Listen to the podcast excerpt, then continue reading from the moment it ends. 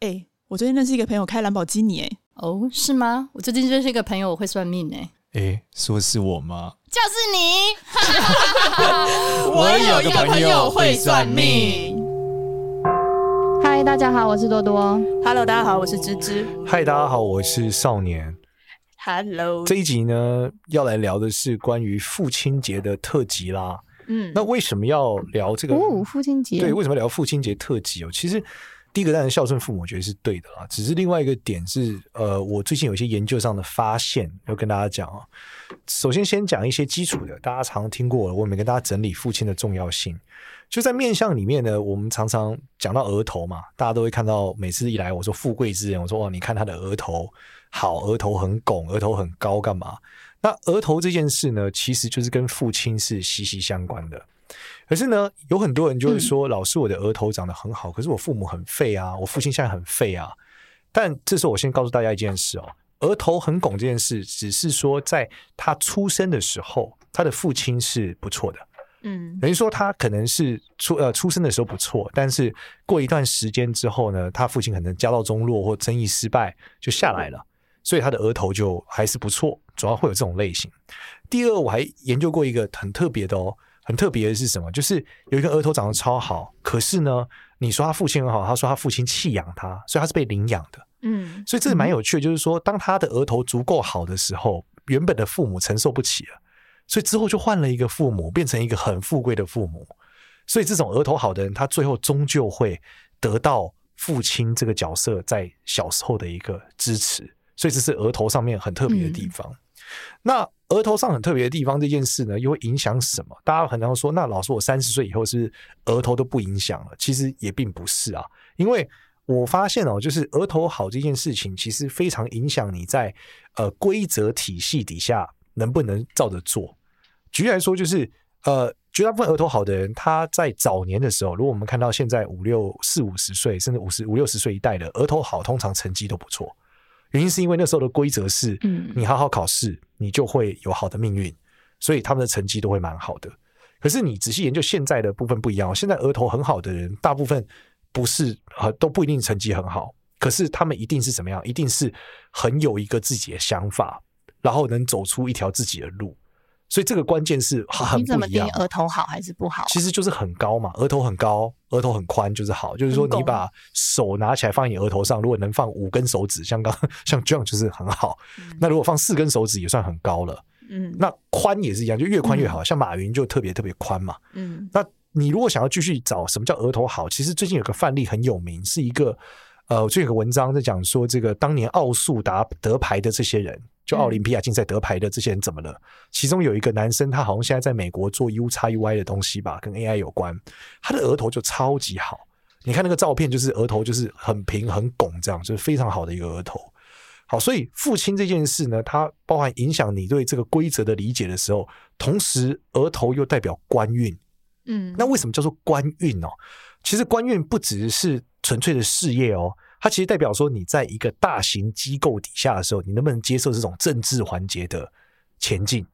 因为我们知道，当你今天上班上久，你一直往上爬的东西，其实你需要主管帮忙，它不是能力的问题而已。如果我们今天在外商，很多人听到的是，我今天绩效到，我就可以升官嘛。嗯但是事实上，我们到你到位置越高的时候，很多时候已经你的不是绩效问题了，很多时候是呃政治问题和整个公司的结构问题，就是公司的状态，它需要你要往上爬，你需要的是方方面面的搞定和长官的支持嘛。那这个结构里面的时候，额头越好的人呢，他越能接受哦，他越能接受这种莫名其妙的奇怪潜规则。就是今天如果额头比较低的人，他对潜规则可能是很反抗的，或者说你看到额头上有疤的人也一样，他对潜规则是反抗的，他会觉得凭什么？这个规则为什么要这样？我可以改啊，为什么我要听这个？这不合理啊！犯上吗？你之前讲的，对，其实本质是因为他对父权的不相信，嗯或他对于这种父权规则，就是这种压制性规则的不接受，嗯，所以他在组织结构里面的时候，肯定就是他上层结构来看的时候，他会呃会对抗，而这就会造成他什么？他在年轻的时候很辛苦，很辛苦，因为在年轻的时候，其实你更多是你话语权很低嘛，嗯你话语权很低，你就必须要接受这个社会的很多安排。但是呢，如果你到了三十几岁以后，其实你大概有一些资源了，你有些证明，有些能力了，你话语权变大了，你的确可以开始制定某些规则。对，所以额头很高的人呢，基本上在三十岁前是具有很大很大优势的。但是其实进到中年以后呢，你会发现跟父亲的关系到底会不会影响你后面的发展？其实我觉得还是会。它会的影响是什么？会的影响是你会不会拿到大型的资源？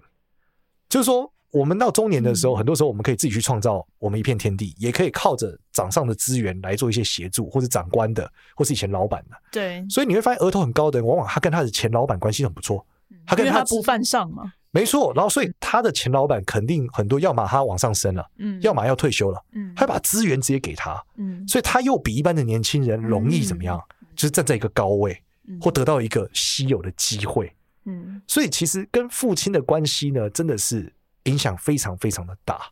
嗯但是呢，我们知道很多我们的听众，甚至是我 IG 上我们粉丝有讲过，他可能他的父亲就是一个就是一个可能垃圾的存在，嗯他真的没有办法嗯跟他父亲有一段好好的相处。那我们会讲有两个方案，第一个方案就是我觉得是就是阿德勒心理学的逻辑，就是我们之所以不愿意对他好，是因为我们觉得他对他好的意义很小，或者是我们对他好之后得到的 feedback 很烂。嗯例如说，我今天就是请他吃个饭，我还要被他骂两句；嗯我送他一个礼物，还要被他酸五句，嗯对吧？还要给我 get 塞零，嗯，那我就会堵拦嘛。但是阿德勒的这个心理学里面有结构，也有讲一段。其实你不要关注他的 feedback 是什么，只要关注你出你做了什么就好。就是你对他好，跟他的 feedback 是一等不重要，嗯重点是你想干嘛。对，如果你你就是对他好也就好了，你不要去期许后面的某些东西来，因为你只是做你自己，做你想做，就这样。所以这是第一个方案，就是反正你就对他好，你对他好就是就是不用理他，他想什么都不要理他，当他没有看就见。不求回报啦。但我觉得不求回报可能还只是一个阶段，因为通常你得到负面回报更惨。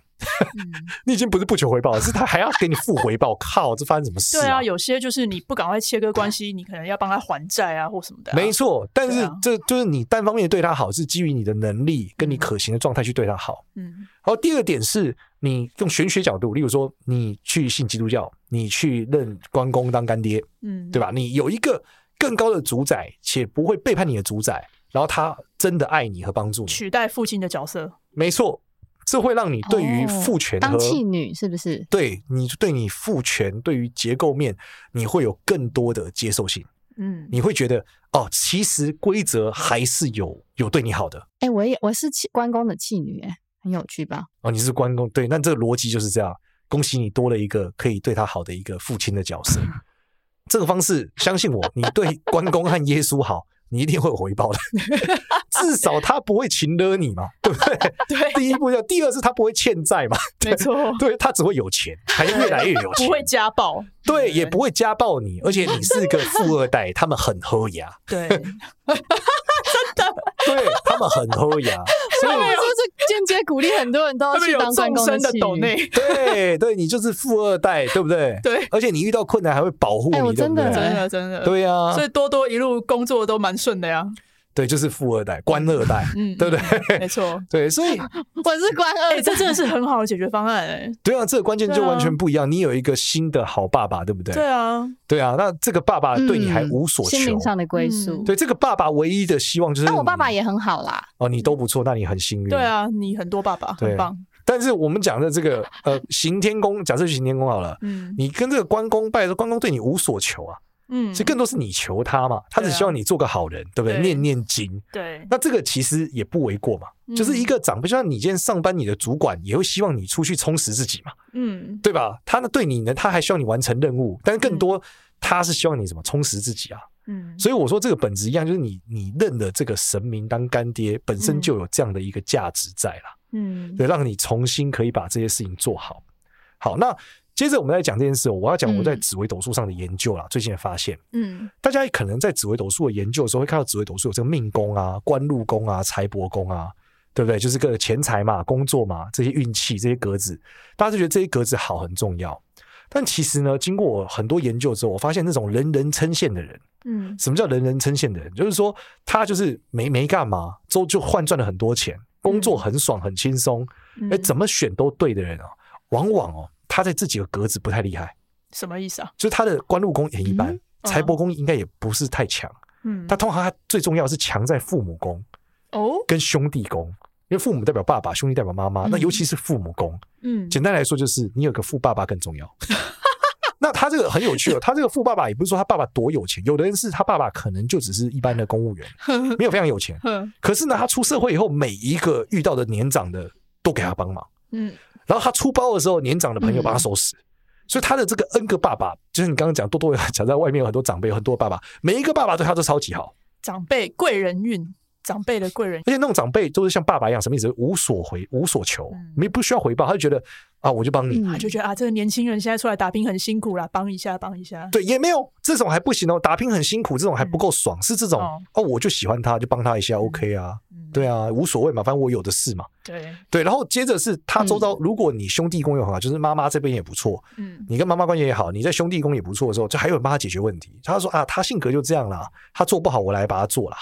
帮他擦屁股。对，所以你就什么都不用干，然后最后这个人还会就是过得很顺。嗯然后一般这样的人呢，又随心所欲，所以他随心所欲呢，又会得到更多好处。嗯所以他就觉得哦，不可思议，他随心所欲，为什么都能这么好？其实就是因为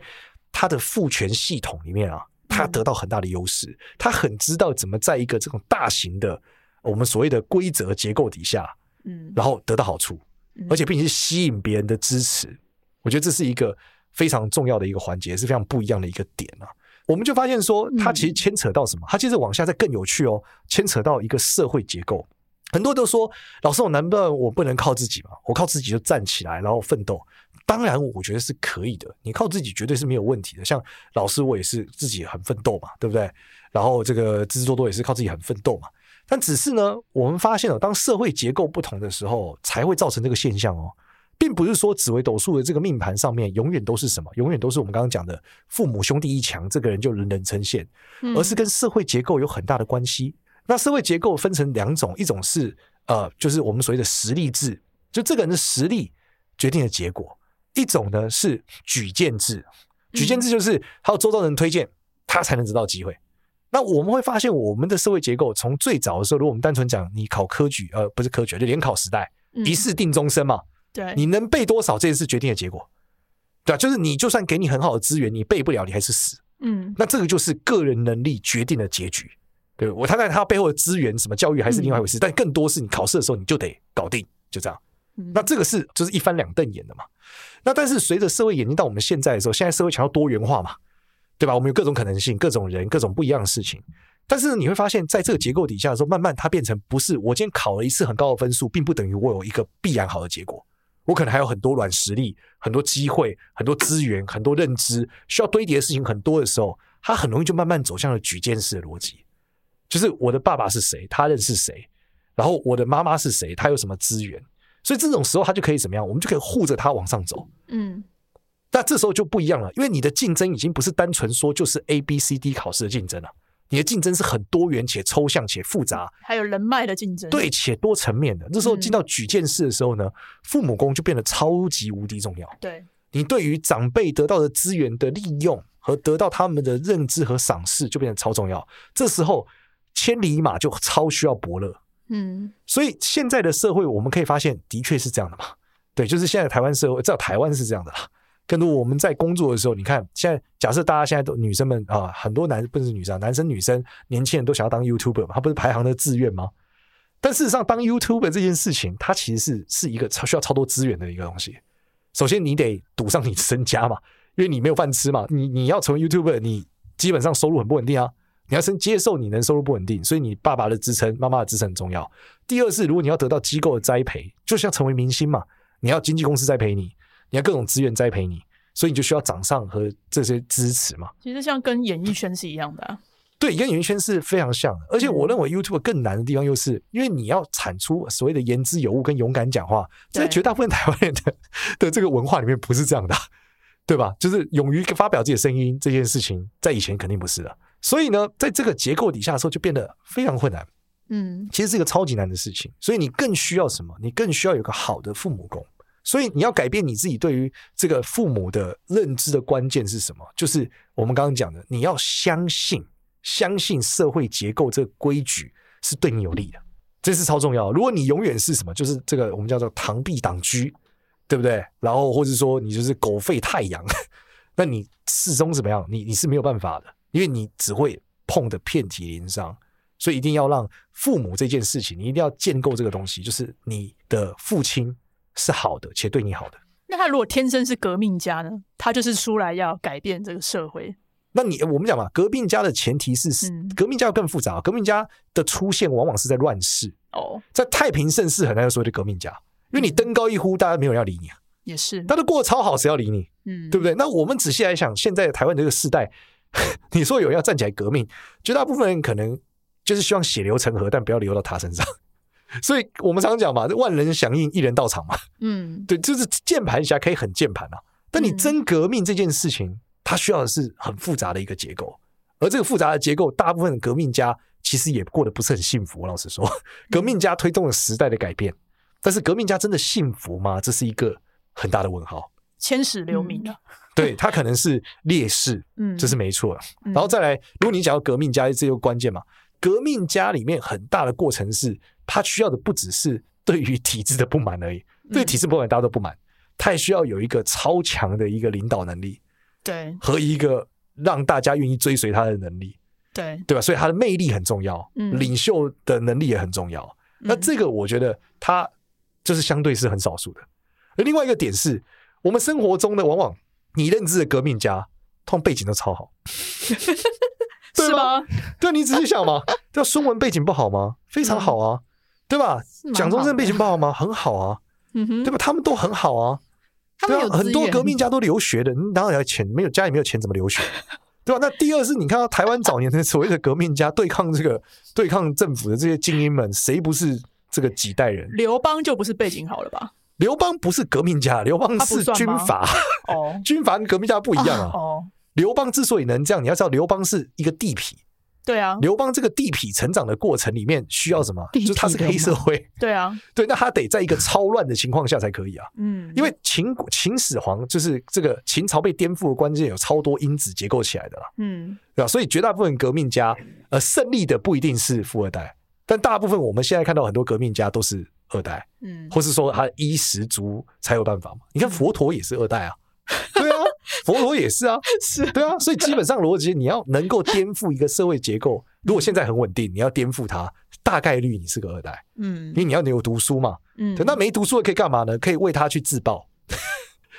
对吧？因为总要有人向前冲嘛，对对啊，啊，总要有人去打仗啊，对啊。嗯所以你你仔细想嘛，这些革命家要么是土匪流氓，要么是这个，要么是富二代， 就两种人嘛。很有道理，其实说啊对实啊感在觉就是项羽跟刘邦啊，对，项羽就是富二代嘛，就是富二代啊，对 嘛？那刘邦，那你对啊 你只是回到三国志时代也一样 嘛。曹操就富二代啊，对不对？刘备这个就地痞 嘛，对啊，孙权不富二代吗？对啊，所以我说，真正最后你所谓这些人，还是他在于父权和规则里面，他是有有感知的。嗯一个纯粹只知道冲撞的人，结局一定是死的，嗯因为他不知道这个这个游戏怎么玩。对吧？嗯那你仔细想，现在政治人物也大部分真的，你所谓登高一呼夺我理想的这个背景都很好，要不然就有关键性的资源。嗯对吧？所以这整件事情的结构还是来自于你要对父权的，不能讲父权，就是对权力结构的相信。只是现在刚好是父权，哎，嗯，对。如果你在母系社会，可以是母权呐、嗯，只是你对于这个父权的理解越深，不一定你要百分百接受，但你要理解和认知它会对你好。这两个结构一旦成立的时候，你会在这一个社会体系上获得很大的优势。我觉得你可能还是要再进一步的解释，我相信了这个父权，然后我的做法应该是什么？呃，这做法就是说，你就要对他好嘛。例如说你，主你永远在怒干你的主管，你的主管就是这种父权代表，你永远觉得他就烂，他就不做事，但也不是百分之百顺从吧？不一定要顺从，但你知道要怎么样子让他开心。然后再来所以是嗯你的结论是抱大腿嘛？呃，我觉得不能不不能完全说叫抱大腿，至少嗯你要让他喜欢你嘛，也是这啦是，绝对的嘛。你让你老板讨厌你，你到底在干嘛？对啦，对啦，啊对，你没知错道嗯让他啦喜欢你嘛？那你是不是要顺着他是两回事嘛？他喜欢你不等于你要凡事顺着他嘛，嗯，对吧但你？有时候真的觉得他真的很废，对，那你要知道，对就是你帮他升官，你才能升官啦、这游戏规则就这样嘛，嗯除非你的组织可以跳关，对，就你可以跳过他。嗯但事实上，大概率我觉得社会很少组织会这样发生这件事的。嗯对，那你得多有能力，你才能跳过你的老板。嗯，而且再来是，如果你能跳过你的老板，你的大老板也会觉得你会不会跳过他？是，对，就是这是社会结构问题嘛。嗯嗯，所以这个是我们讲，就是你认为你今天出卖你的老板，你大老板也大概率也不会重用你。确对啊嗯实是、因为我之前那时候我还在大陆工作的时候，我就有一个同事，他就很不喜欢他的主管，然后他就到处去找别的主管问有没有要收留他，然后再去跳过他去跟我们的大老板去讲他的主管有多不好，多不好，他在他下面多不适应，然后怎么样不能学到东西。然后虽然后来他的那个主管就是最后调转到别的部门，但是其实就是我们剩下的那几个主管都没有人想要他，因为大家就会觉得我拿你把你放来我这里，你哪一天会不会怒干我？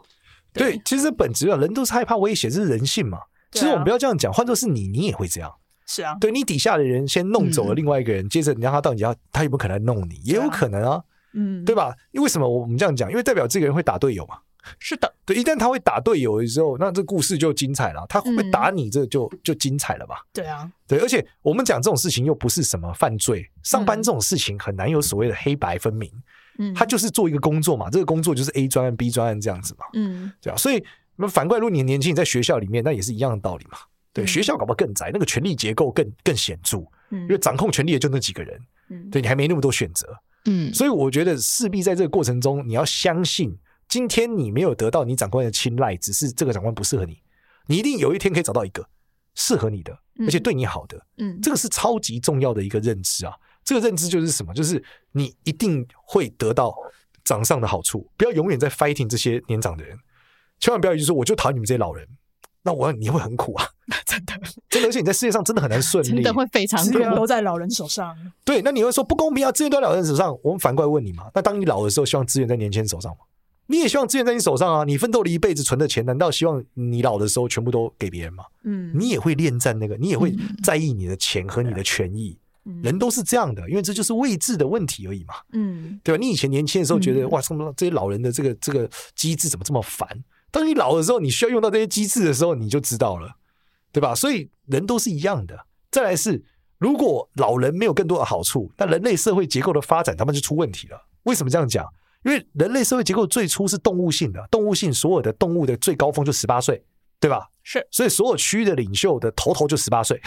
然后你二十岁开始你就被十八岁干掉了。你如果一直发展，二十岁的一定想尽办法要存活下来嘛。那二十岁想办法之后，三十岁就想办法，三十岁想办法，四十岁想办法，四十岁、五十岁想办法。所以，一个整个社会人类发展一定是越想要让活越久的人得到越多的资源，对吧嗯？他才会发展的合理嘛，因为他掌控这些嘛，除非他真的老化了，真的没有办法了，对退休了，对，不然的话你就是回到原始的动物性了嘛。嗯对啊，那这个动物性里面之前发展过嘛？我们待会来讲这个文革就是一个理想的发发生嘛。嗯对他就是十几岁的人干爆了所有年长的人，对吧？打地主、嗯打校长，把资源重分配。嗯但事实上，你打的时候你很爽啊，但分配你的时候就不爽了。对，对，所以反过来，我觉得关键是你一定要理解这个社会结构，就是所谓的这个权力一层一层一层的结构下来。嗯你可以很独善其身，那 OK，但你至少不要对着他干。我们所以这就是为什么我们在面相学跟整个的算命上的时候，常常讲要孝顺父母，对你事业有帮助。嗯原因就是因为孝顺父母的过程，就是你建构这个你对于长辈、对于权力、对于上一辈的人的相信和资源整合的过程。嗯所以你对他们好，你就会得到这些东西；如果你对他们不好，你永远在反抗他们。你在另外的场合上，你只会有一样雷同的行为，因为人的脑神经就是这样建构的。那个场景又出现了，嗯我又被权力压迫了，又有一个不不合道理的需求，又有个老男人出现在这里了，你就、啊、 反抗，对吧？啊反然后抗把自己的事业也反抗掉了，对，你就把你自己的方向也反抗掉了嘛，嗯那何苦呢？嗯好，所以父亲节最重要的是什么？嗯就是要对爸爸好。是的，对，那我们今天呢，刚好又有一个父亲节的，也是干爹啦，嗯对，来帮来这个赞助我们，我们来介绍一下。没错，我们这次的干爹呢是 J.K. 银饰，创立于二零一五年。那它其实主要是台湾的本土工艺设计品牌，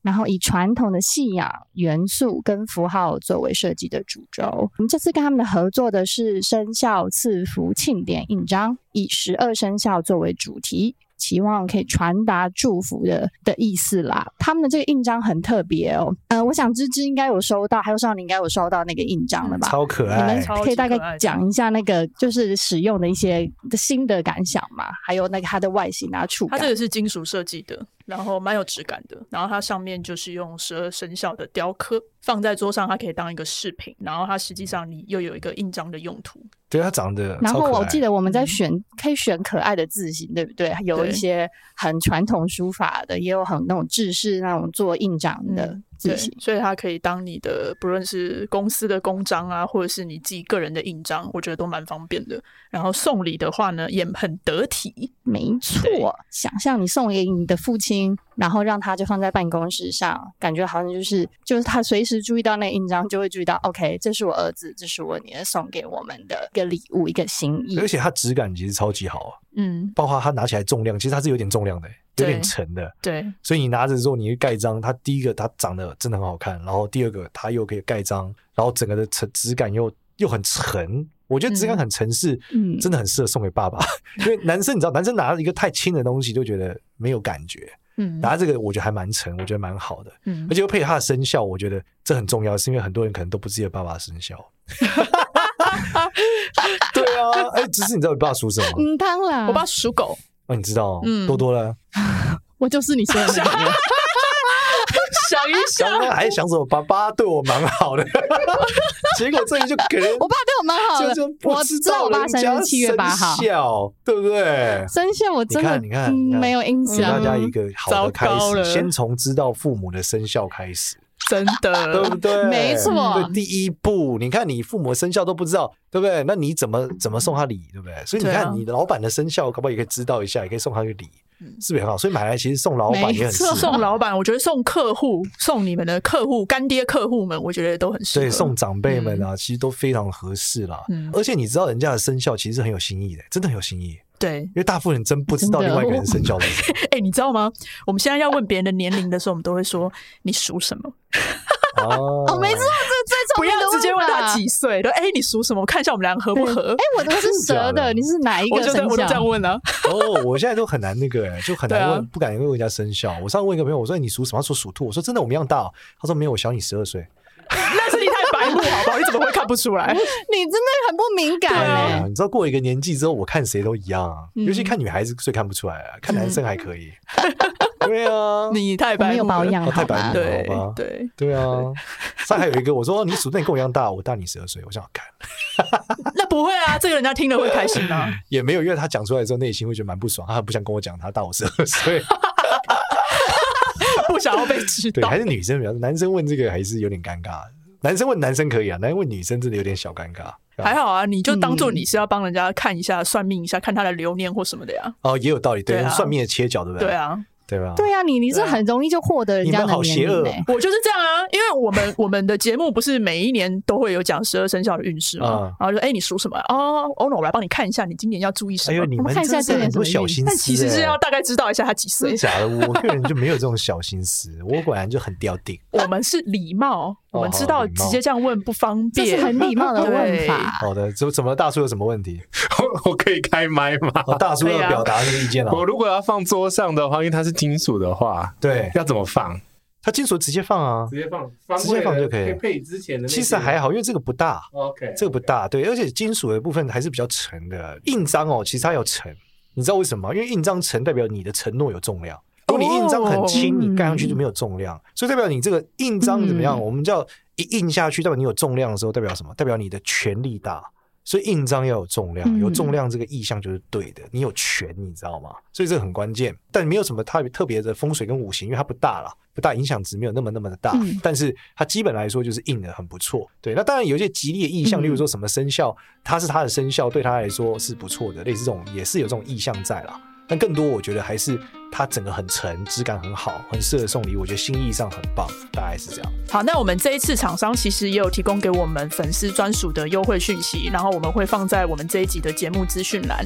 那一样呢，会是要让粉丝输入折扣码 mazubless m a z u b l e s s，但相对的折扣呢，大家可以去资讯栏上看哦。所以希望大家就是要对自己的爸爸好。啊如果你对你自己爸真的好不动，你就去认一个我们刚刚讲的嘛，一个玄学的爸爸干爹的结构，那对个。干爹，然后你要相信这个世界会对你好，真的很重要。啊你要相信这个世界是对你好，只是你还没有 fit 到适合的，你一嗯，定要去理解这件事，嗯然后达成一个正循环。希望大家都可以事业顺利，父亲节快乐！父亲节快乐，谢谢大家。父亲节快乐，谢谢大家。拜喜拜欢我们的话呢，记得到 Apple Podcast 给我们五星好评，也关注一下我有个朋友会算命的 IG 跟 Facebook 哦。谢谢，拜拜。拜拜。拜